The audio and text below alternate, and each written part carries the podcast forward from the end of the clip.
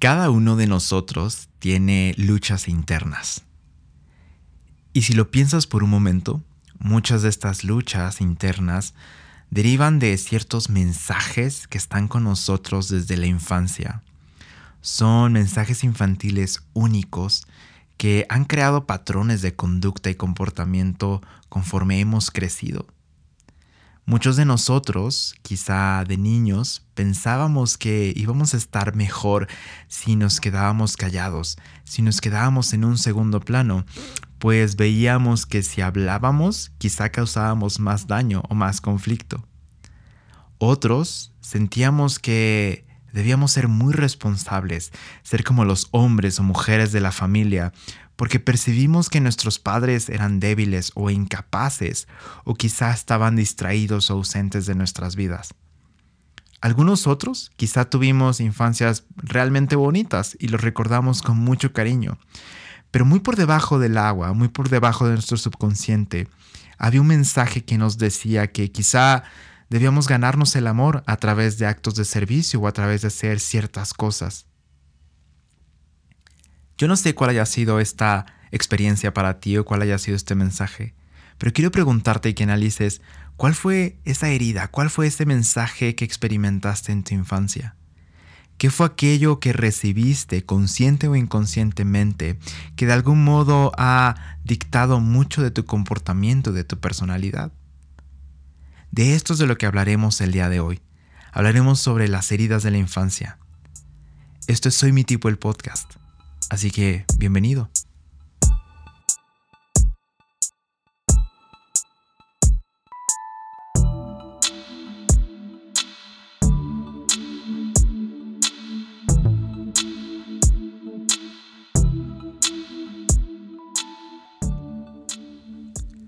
La herida infantil o el mensaje de la infancia es ese primer ataque hacia nuestra virtud verdadera. En los últimos dos episodios estuvimos hablando sobre qué es la virtud y cómo se ve en cada uno de los eneatipos. Así que si no los has escuchado, te invito a poner pausa y escuchar estos dos últimos episodios.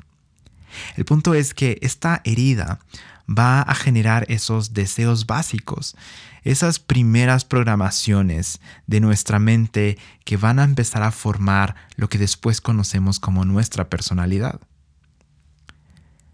Todos tenemos estos mensajes inconscientes que recibimos de nuestros padres o de aquellos que nos criaron.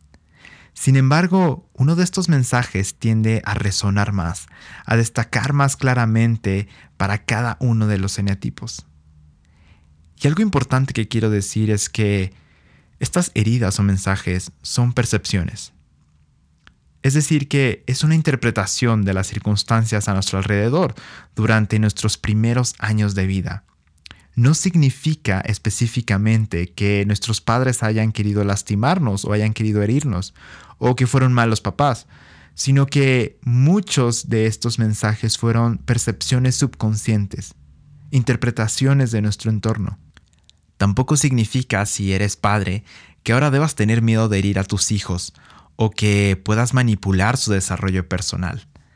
Simplemente son mensajes que interpretamos son mentiras que están corrompiendo nuestra virtud y a la cual todos estamos expuestos al llegar a este plano. Sí, hay quienes tuvieron infancias traumáticas y jamás nos atreveríamos a minimizar esa herida, pero cada persona tiene su proceso y cada persona es única. El objetivo que busca el enagrama es poder quitar esas mentiras, esas programaciones que nos creemos desde niños y que no nos han dejado ver nuestra verdadera virtud incluso nos ha llevado a rechazar esas virtudes que están dentro de nosotros. Y algo importante que también quiero decirte es que si alguna de estas descripciones que vamos a dar no resuenan contigo, no te preocupes, no pasa nada. No significa que no seas ese tipo que no te debas identificar con ese tipo en particular.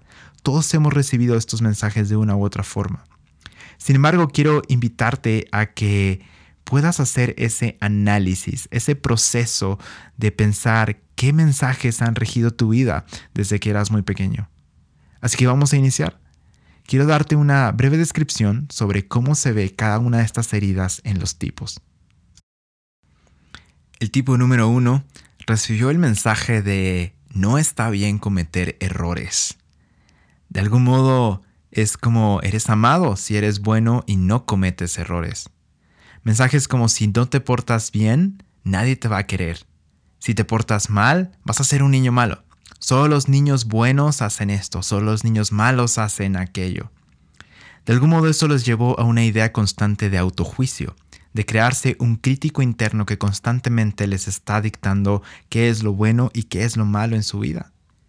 Quizás se sintieron fuertemente criticados por sus errores o castigados, y quizá sus figuras paternas las veían un poco decepcionantes y por eso decidieron tomar este lugar de ser ellos quienes pudieran dar cierto ejemplo. Muchos de ellos construyeron una identidad que les permitía verse buenos y a los demás quizá menos maduros o buenos que ellos, para ellos siempre estar en este nivel ideal de perfección. Para los tipo 2, el mensaje infantil fue, no está bien tener necesidades. Los tipo 2 pensaron que solo serían amados si daban y servían a otros. Ideas como piensa en los demás, todos aman a un niño acomedido, tienes que caber en todos lados, compórtate como los demás esperan. Crearon esta idea de autosacrificio, de primero están los demás y al último estoy yo. Para poder recibir yo tengo que dar siempre. Por lo tanto, sintieron que sus necesidades eran vistas como egoístas y aprendieron que debían siempre dar para poder recibir, que la vida era un intercambio. Y cerraron a sus propias necesidades, se cerraron a las necesidades que tenían para poder complacer a otros y sentirse amados. Los tipo número dos quizá fueron niños que sí, eran acomedidos, eran lindos, pero además pensaban que si no lo eran, iban a ser rechazados o iban a ser no amados y no queridos y no necesitados. Para los tipo 3, el mensaje es, no está bien tener valor por ti mismo, ni emociones. Eso les llevó a tener un rechazo de sí mismos y de su personalidad. Mensajes como, vístete bien, tienes que dar una buena impresión, o las calificaciones te van a dar un mejor lugar, o tienes que ganar el campeonato, o mi hijo debe ser mejor que los demás, o mi hija es más bonita que las demás. Esta idea siempre de pensar que tenemos que rechazar lo que somos en sí y tenemos que decorar lo que somos para poder ser amados y aceptados. Pues quizá la idea es no somos amados si los demás no nos admiran o no nos validan. Muchos de estos niños tenían un vínculo muy profundo con alguna persona que los crió y de algún modo deseaban tener la aprobación y la validación de esta figura. Por lo tanto, aprenden a hacer y hacer lo que a esa persona les agrada. Y eventualmente aprenden a hacer todo lo que ellos consideran que los demás quieren y agradan y los hace ser admirables. Por eso su deseo constante es sentirse valiosos y sentirse aceptados. Creen que por sus logros es que van a poder conquistar y poder ser amados y aceptados. Para el tipo 4, el mensaje infantil es, no está bien ser demasiado funcional o demasiado feliz con quien uno es. Esto los lleva a un rechazo de la identidad. Quizá recibieron ideas como, eres demasiado raro, ¿Por qué no puedes ser como los demás niños? O tal vez mostraron sus emociones en algún punto y fueron rechazados, señalados, o gente se burló de ellos. Muchas veces son los padres mismos los que los, los, hicieron sentirse expuestos y que sus emociones y su interior, su ser estaba mal, había algo defectuoso en ellos. Por eso empiezan a rechazar la idea de ser ellos mismos y crearse una personalidad única. Entonces ellos piensan que solo serán amados si logran que los demás entiendan esa identidad única. Muchas veces estos niños se sintieron muy distintos a sus padres, como si no pertenecieran a esta familia, como que no conectaban con ellos y al mismo tiempo percibían que sus padres no podían entenderlos. Esto creó que pensaran que algo les hacía falta en sí mismos y eso los lleva a esa búsqueda interminable por una identidad profunda, una identidad única, a ese deseo de descubrirse a sí mismo y de algún modo pertenecer. El mensaje del tipo 5 es, no está bien sentirte cómodo con el mundo. Y esto es muy interesante porque Esto los lleva a pensar que solamente van a subsistir y ser amados si son capaces y autosuficientes. Pues al sentirte cómodo con el mundo, no creas una necesidad de que debes saberlo todo, que debes solucionarlo todo. Pero de algún modo ellos recibieron esta idea de que ellos tenían que estar listos para cualquier situación o para cualquier evento, tener todos los recursos necesarios y todo el conocimiento para poder resolverlo. Muchos de estos niños quizá percibieron que ellos debían resolver cuestiones que los adultos tenían que hacer, y por tanto las necesidades de ellos como niños las dejaron a un lado y se dedicaron a entender y a estudiar cómo funcionaba el mundo de los adultos, cómo funcionaban las cosas para ellos poder resolverlas. Buscaron refugiarse entonces en su propio espacio, en sus propios pensamientos, intereses, en sus propias curiosidades, y eso también los llevó a un rechazo de la intimidad, pues muy probablemente sentían que hubo demasiada intromisión, o al contrario, una carencia de afecto de sus padres. Y eso los lleva a aferrarse a las cosas que entienden y a las cosas que conocen, a sí mismo y a su propio conocimiento. La herida o el mensaje infantil del tipo 6 es no está bien confiar en ti mismo. De algún modo ellos pensaron que solo estarían seguros si estaban preparados y listos para lo peor, o que necesitaban que alguien les cuidara siempre. Todos recibimos este tipo de mensajes como, hey, dame la mano si no te vas a perder y alguien te va a robar, ponte el suéter porque te vas a enfermar, tienes que hacer todo lo que yo te diga porque tú no eres capaz de poder entender, eres demasiado pequeño, no lo vas a entender, así que sigue lo que te estoy diciendo. Y muchas de estas cosas no fueron malintencionadas, regularmente querían cuidarnos, pero a veces estos, los tipos 6, lo interpretan como un rechazo a la confianza en sí mismos. Piensan que ahora ellos deben encontrar constantemente seguridad y apoyo en otras personas para poder avanzar. Muchos de estos niños fueron criados en ambientes un poquito impredecibles, donde sintieron que no había un lugar seguro y donde sentían que no siempre se podía confiar en los adultos. Así que, de algún modo, respondieron con obediencia absoluta o también a veces con rebeldía. Y esto es algo muy interesante de los tipos 6. Se volvieron un poco temerosos y ansiosos y, eh, y la rutina los llevaba a tener este sentido como de seguridad y de comodidad. Es por eso que constantemente en el tipo 6 están buscando encontrar la seguridad y el apoyo. Con el tipo 7, el mensaje que está ahí detrás es que no está bien depender de nada o de nadie. Quiero ampliar un poquito más en este punto. Todos los niños tienen necesidades de ser cuidados, de ser amados, de ser queridos, de ser protegidos. Pero con el 7 muy probablemente hubo alguna separación o negación de alguna de sus figuras paternas. Y para poder salir de ese proceso de separación, ahora buscan ciertos objetos que les permitan distraerse o distraer esa atención o esa tensión y poder reprimir esos sentimientos de frustración, de miedo y de dolor. Y entonces se enfocan en juguetes, en amigos, en juegos, en cualquier cosa que los distraiga de tener que enfrentar ese duelo o esa situación, esa separación, de tener que enfrentar que realmente nadie está cubriendo esa necesidad que tienen. Por eso es que no les gustan los límites, prefieren tener experiencias, quieren hacerlo todo al extremo y de algún modo han aprendido que su vida todo debe ser feliz y no debe haber obstáculos, pues no quieren depender ni estar encerrados en nada, ni depender de nada ni de nadie, porque de algún modo eso les recordaría que algo les faltó, que alguien se fue y que no fueron cuidados en algún punto. Y por eso esta necesidad de siempre estar felices y siempre encontrar satisfacción y siempre estar en el lado positivo de la vida.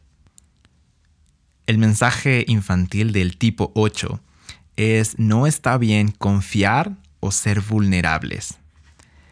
Estas personas regularmente experimentaron eh, el tener que madurar demasiado rápido, quizá por ambientes hostiles o impredecibles, sintieron cierta traición, probablemente de alguna figura paterna quizá por la muerte de alguna de estas figuras, quizá por el abandono o la violencia muchas veces, o también es una interpretación nuevamente de que ellos tenían que ser fuertes, que debían luchar, que debían formarse su camino y que si eran débiles entonces iban a ser aplastados por las circunstancias.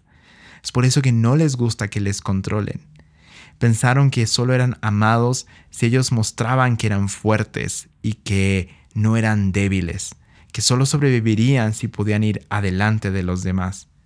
Ideas como no llores o el mundo es hostil y solo los fuertes sobreviven. Tienes que luchar. Este lugar no es para débiles. Ideas como esas se van sembrando en el cerebro y en el corazón de cada uno de estos niños. Y por eso se crea esta necesidad en el tipo 8 de querer protegerse, de querer decidir su camino, de querer luchar y no verse vulnerables.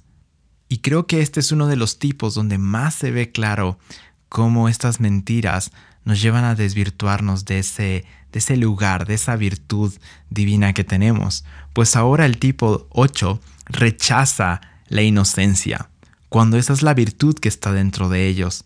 Esa inocencia que nos lleva a creer como niños, a poder soñar, a poder salir, a poder amar, a poder perdonar. Pero estos mensajes nos llevan a rechazarlo, porque pensamos que la inocencia es ser un poco ingenuos, es ser débiles, es ser tontos. Y por último, el tipo 9. El mensaje infantil del tipo 9 es, no está bien hablar por ti mismo. Pensamos que solo seremos amados y podremos estar en este mundo si mantenemos la paz y mantenemos un perfil bajo, estamos en un segundo plano.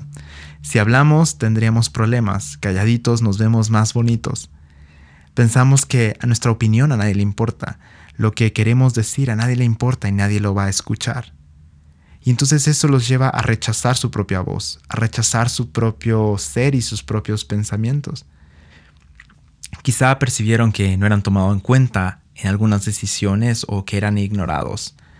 Es común que hermanos menores o hermanos que están en medio dentro de muchos hermanos se identifiquen con el tipo 9, porque seguramente otros hermanos o miembros de la familia tenían personalidades aparentemente más fuertes o sus voces eran más escuchadas. Y ellos preferían entonces estar del lado invisible que no causara conflictos.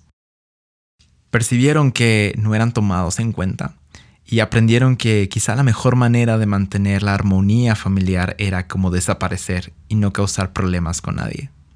Es por eso que constantemente está este deseo de mantener la paz mental, porque por mucho que ellos se retiraran, constantemente estaban pensando en qué es lo que pudiera suceder y qué habían causado ellos o si era su culpa lo que estaba sucediendo a su alrededor.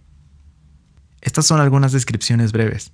Evidentemente hay mucho más que pudiéramos estudiar, pero tomaría más de un podcast el poder estudiarlo. Si quieres las descripciones un poquito más amplias, quiero recomendarte que veas los posts en Instagram que hice sobre este tema ya hace un tiempo. Lo voy a publicar ahí en Instagram. Y ahora no quiero dejarte con eso. Si ya te identificaste con, con alguno de estos tipos o alguna de estas ideas, quiero ahora darte otro mensaje, un como contramensaje, una respuesta a estos pensamientos que quizá pueden ayudarnos a sanar esas heridas. Son ideas, son pensamientos. Si quieres verlo así, son como mantras en los cuales puedes meditar constantemente y que te van a ayudar a ir sustituyendo poco a poco estas ideas que te acabo de mencionar. Así que quiero animarte a que los siguientes minutos puedas tomar el tiempo para respirar, para cerrar tus ojos y que escuches con mucha atención cada uno de estos nuevos pensamientos.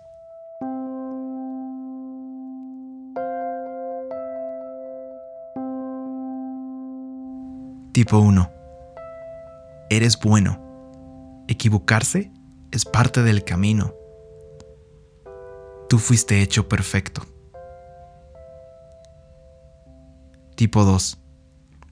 Tú eres querido y eres deseado. Nada puede separarte del amor. No hay nada que puedas hacer que haga que te amen más, ni nada que puedas hacer que haga que te amen menos. Tú mismo eres amor. Tipo 3. Eres amado por ser tú mismo. Eres una obra maestra. No hay nada que debas añadir a tu ser para poder ser valorado. Tipo 4. Eres visto por quien eres realmente. Eso que crees que es tu mayor desventaja es lo que te hace único, especial, hermoso. Perteneces a este bello universo. Tipo 5.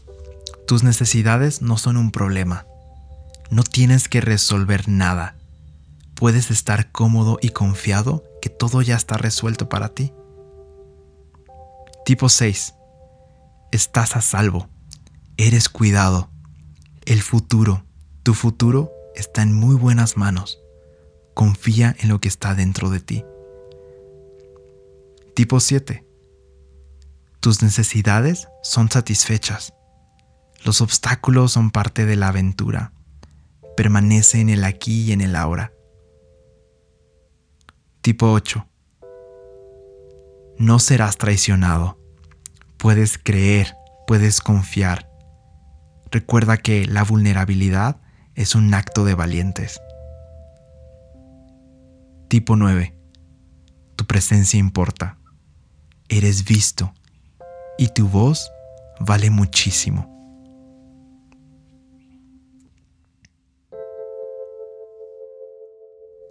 Quiero invitarte a que puedas meditar en cada una de estas afirmaciones y si identificas con una, con dos o con más, está muy bien. Quiero recordarte que al final nosotros no somos nuestras heridas, ni siquiera nuestras heridas más profundas. Somos amor, somos seres creados, somos seres perfectos. Así que disfruta de este viaje, disfruta de ser quien eres. Mi nombre es Rubén Bravo y soy mi tipo.